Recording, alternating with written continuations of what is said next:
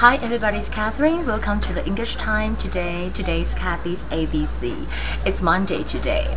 It's very hot today. I believe you guys, even though you know you're in the States or in China, you can feel that it's really, really hot just like in the office they started to fix the air conditioner I don't know what's wrong maybe because it's too hot so today I want to start with the easy one for you to go through this week um, the easy one we talk about in and out in and out for example I said can you fill in this form fill in 就是说填这个表格 Okay, the fire brigade arrived and put the fire out or put out the fire. Fire brigade 就是消防队的意思。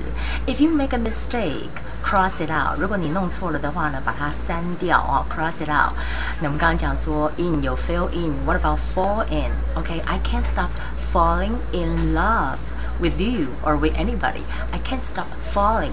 Can't stop 后面那个动词要加 ing falling in love，就没办法无法自拔，会一再的谈恋爱啊哈。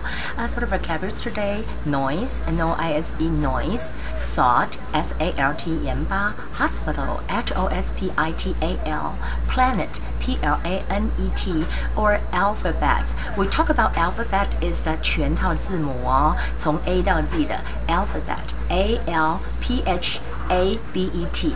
PH pronounced as F. Okay, we go through here with in and out. Can you fill in this form for me?